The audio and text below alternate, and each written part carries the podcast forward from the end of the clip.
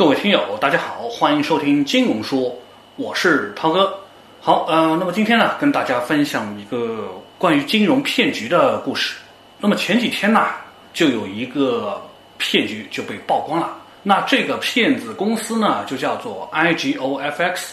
据说呢，他卷走了四十万人，将近三百亿元的钱款。而且啊，他还是一个马来西亚人创立的组织。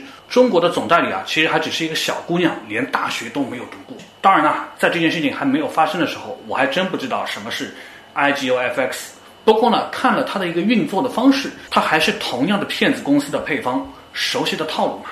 那它这个套路其实主要也还是承诺给你高的离谱的收益，而且保证是只赚不赔。同时呢，他又会把会员分成若干个等级，鼓励你发展下线。这是不是一听就觉得很有问题啊？所以这样子的公司，如果你遇到了，你就知道它早晚是要出事的。不管什么的公司，不管它起什么样的名字，凡是只要沾到了这两点，它要么是传销，要么就是庞氏骗局。那么有人就要问了：这些特征到底好分辨吗？为什么会有那么多的人会上当呢？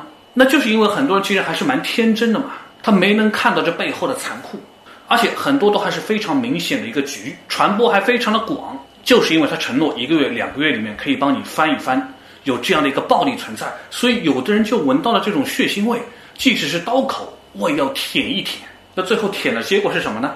大家其实都非常的清楚嘛。所以说，像这种骗局，它的诱惑之处就在于，大多数人都是被血祭的。而且死得很惨，但是呢，总有那么一些个参与者，其实还是赚到了钱。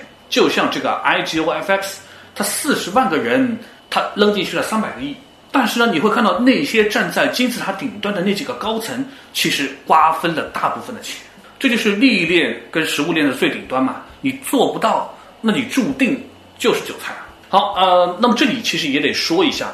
这个一般骗局，它其实也就是那么几个规律，只要大家发现了这个规律，根本就不用去理会它，也不需要做任何的投资的。最明显的一个特点就是高利息，通过高昂的固定收益吸引你入局。像现在有些公司啊，它已经给到了日利息百分之一这种程度，那么这种基本上呢，其实一定是骗子。那我们都想一想，如果说日利息在百分之一的话，你有一万块钱，基本上你投资两年。可能你的财富就超过马云了，你觉得这可能吗？那还有人说百分之十以上的收益的这种东西靠谱吗？那关键还是要看他投什么，以及期限，还有项目。很多东西它百分之十以上，即使是银行来做，也有可能会出现违约的可能性。那可能还有人会讲，有的地方还给百分之二十的这种利息。那这种啊，其实真的是只有那些个能玩得起的人才会玩的。就相当于说，你要风投，你得承受得起这样的一个亏本跟损失啊。普通人就不要想玩这个东西了，因为它的风险其实很可能接近百分之一百。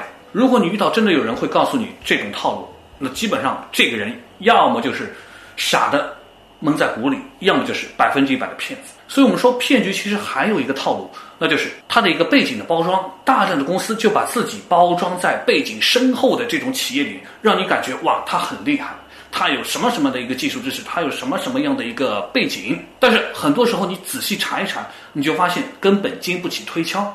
比如说，你可以去百度上搜一下这家公司成立的时期到底是几号，注册资本有多高，它的口碑怎么样，然后还可以查一查工商登记的情况，甚至你会发现他说的这个东西跟你查出来这个东西完全是另外一回事情。这个时候你就知道了，那里面一定有问题，一定有猫腻嘛。当然，还有一块它的一个骗局的一个特点。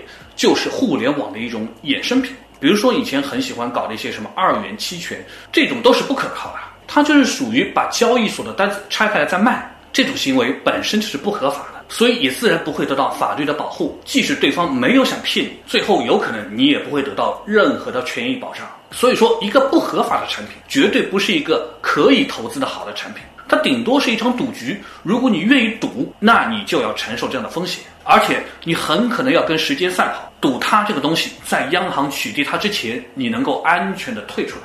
但是你有没有这样的智慧呢？所以这就是一个非常高的风险。而且我们说啊，这里面其实最大最大的一个问题就是，很多东西你只是看到账面上的那些个数字，它只是一个纸面上的财富。到最后你看到这堆数字，你还想把它拿出来的时候，你能够到底兑现出来多少呢？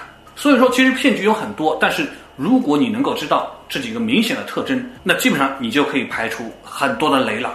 所以说，以后想做投资的也罢，正在做投资的也好，一定要确保三个安全性。第一个就是你的渠道是不是安全，渠道它合不合法。如果渠道它本来就不合法的，所以风险性本来就非常的高，必须确保它不会卷款跑路。那第二个呢，当然就是你投的这个东西项目，它到底安全不安全？那你有没有这个慧眼去识别呢？你有没有这个能力去分辨呢？你知不知道钱会去了哪里呢？如果他以后没能把这个钱再还给你，你能怎么办呢？那第三个安全呢，就是流动性。就像刚刚提到的，账面上的数字它只是一个数字，那能不能快速及时的拿出来，这都是一个保障性的问题。那总之呢，还是那句话，没有人会为我们自己的投资去负责任的。所以说，我们必须自己去擦亮眼睛。完全不了解的东西，一定要先看、先研究，不要特别冲动。人家一说，我们就冲进去了。在这个情况下，其实贪心往往就是最可怕的东西。有时候保本比胡乱投资一个东西，指望它能够获得大额的回报，其实来的更有意义吧。也都希望大家能够慧眼识投资。那今天的节目就到这里了，感谢大家的收听，咱们下期节目再会。